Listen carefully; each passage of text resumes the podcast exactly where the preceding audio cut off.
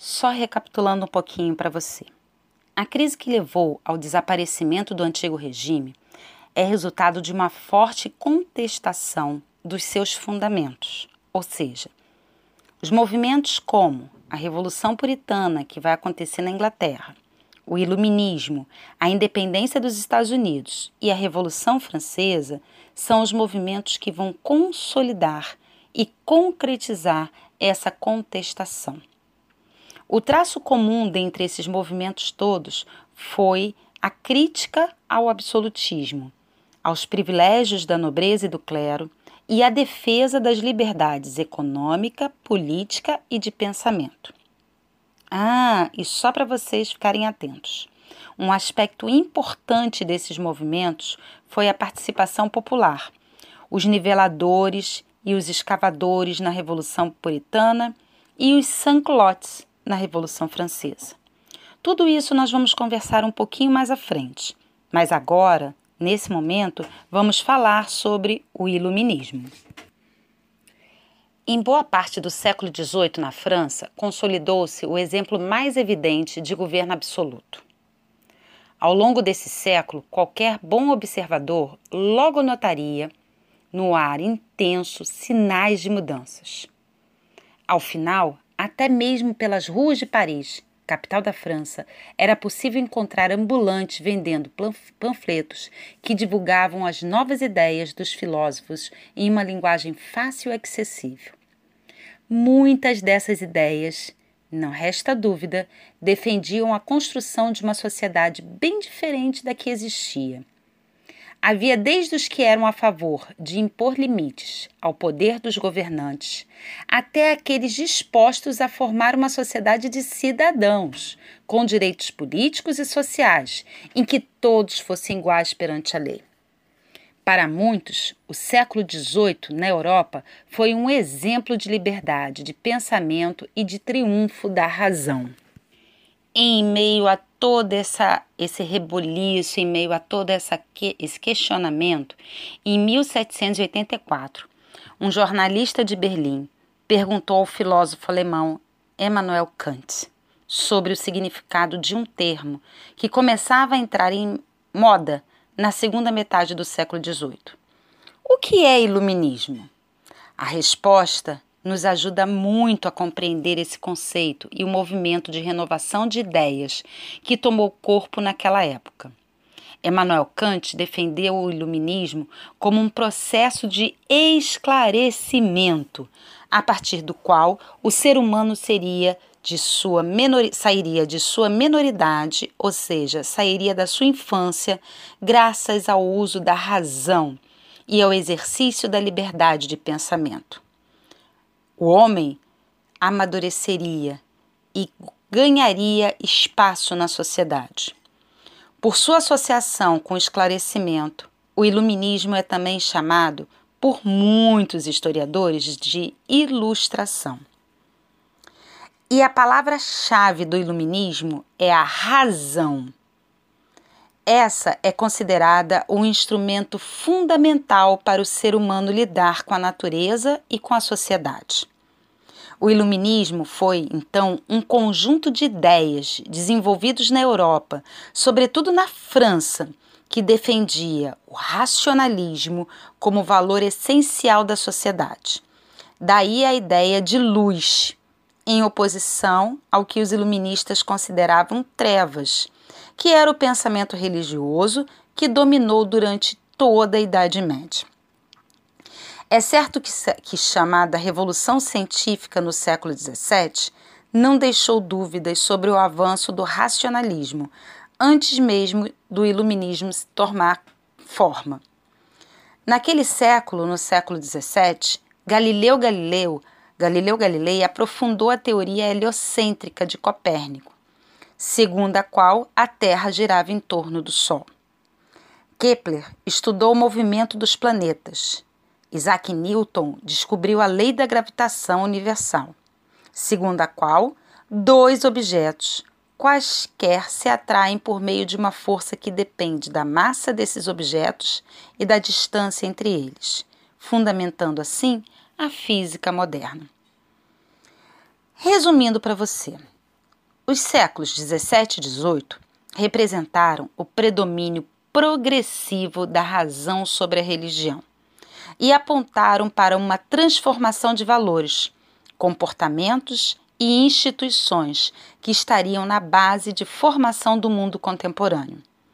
E é por isso que se pode definir o iluminismo como um conjunto de ideias que, tendo a razão como valor fundamental, conduziu a um processo de laicização do mundo, ou seja, retirando a religião do ponto central e deixando o homem e o seu pensamento dominar o mundo.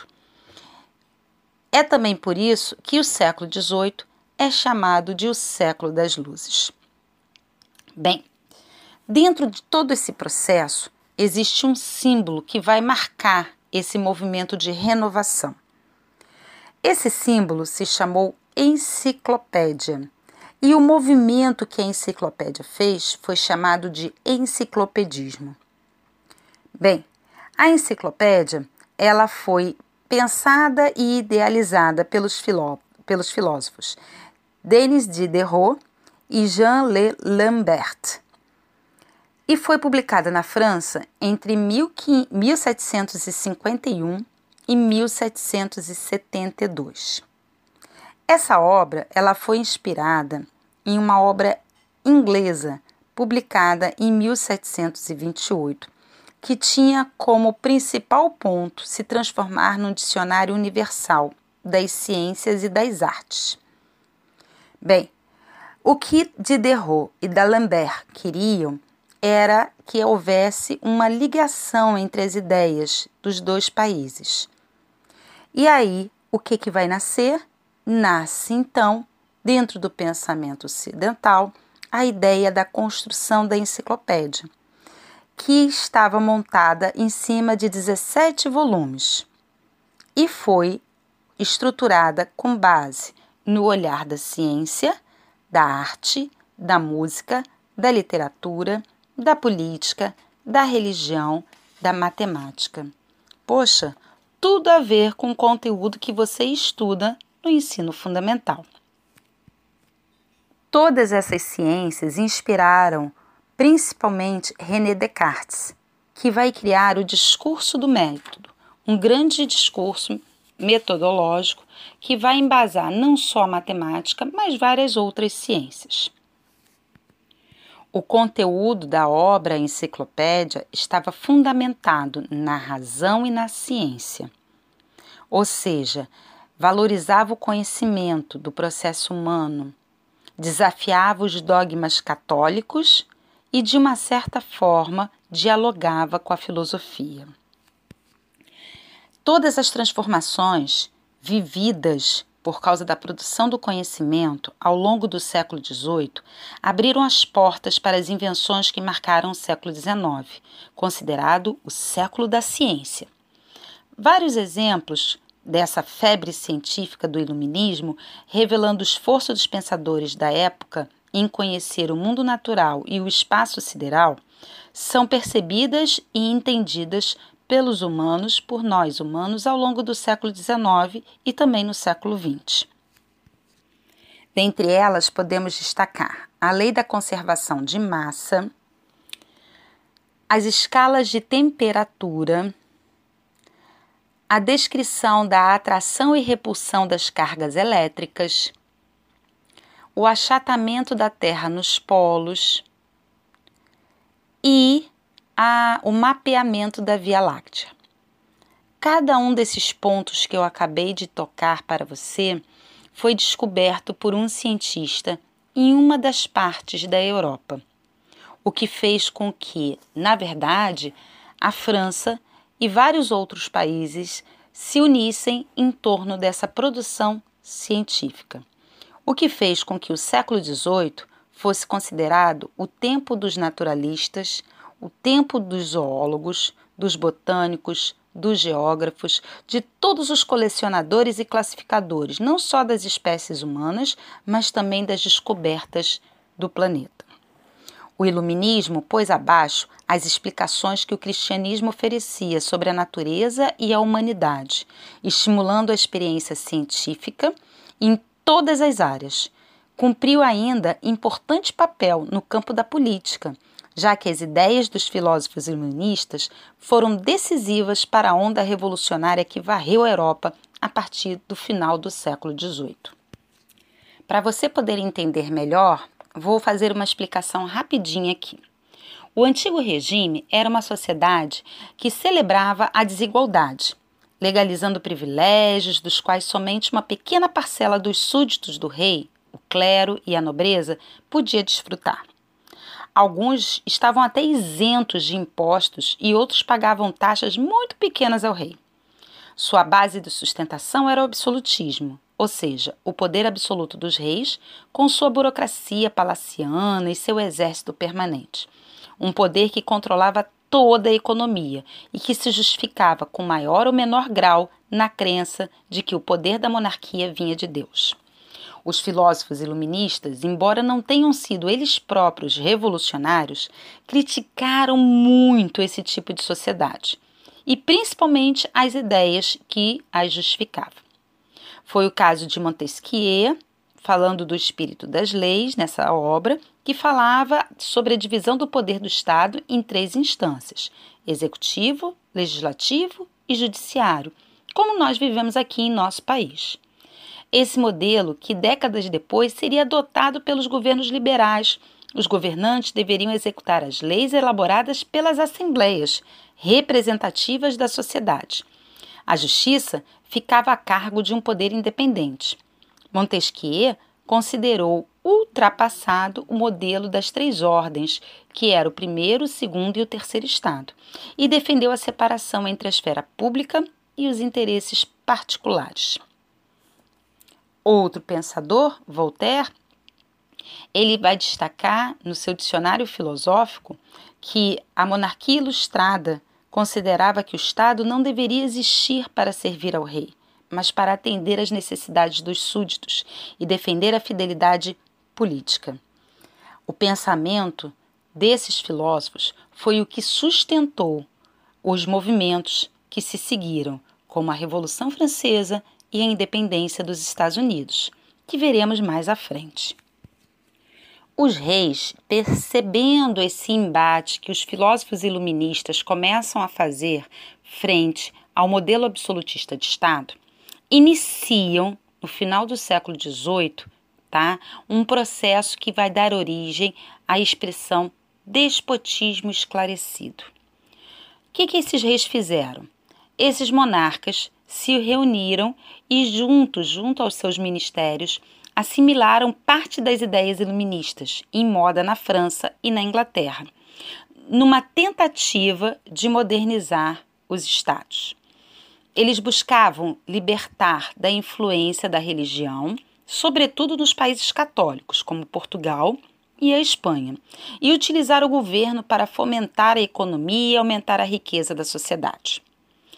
Esse processo foi típico nos reinos da Espanha, Portugal, Prússia e até mesmo na Rússia, todos com um papel secundário no jogo político do continente europeu.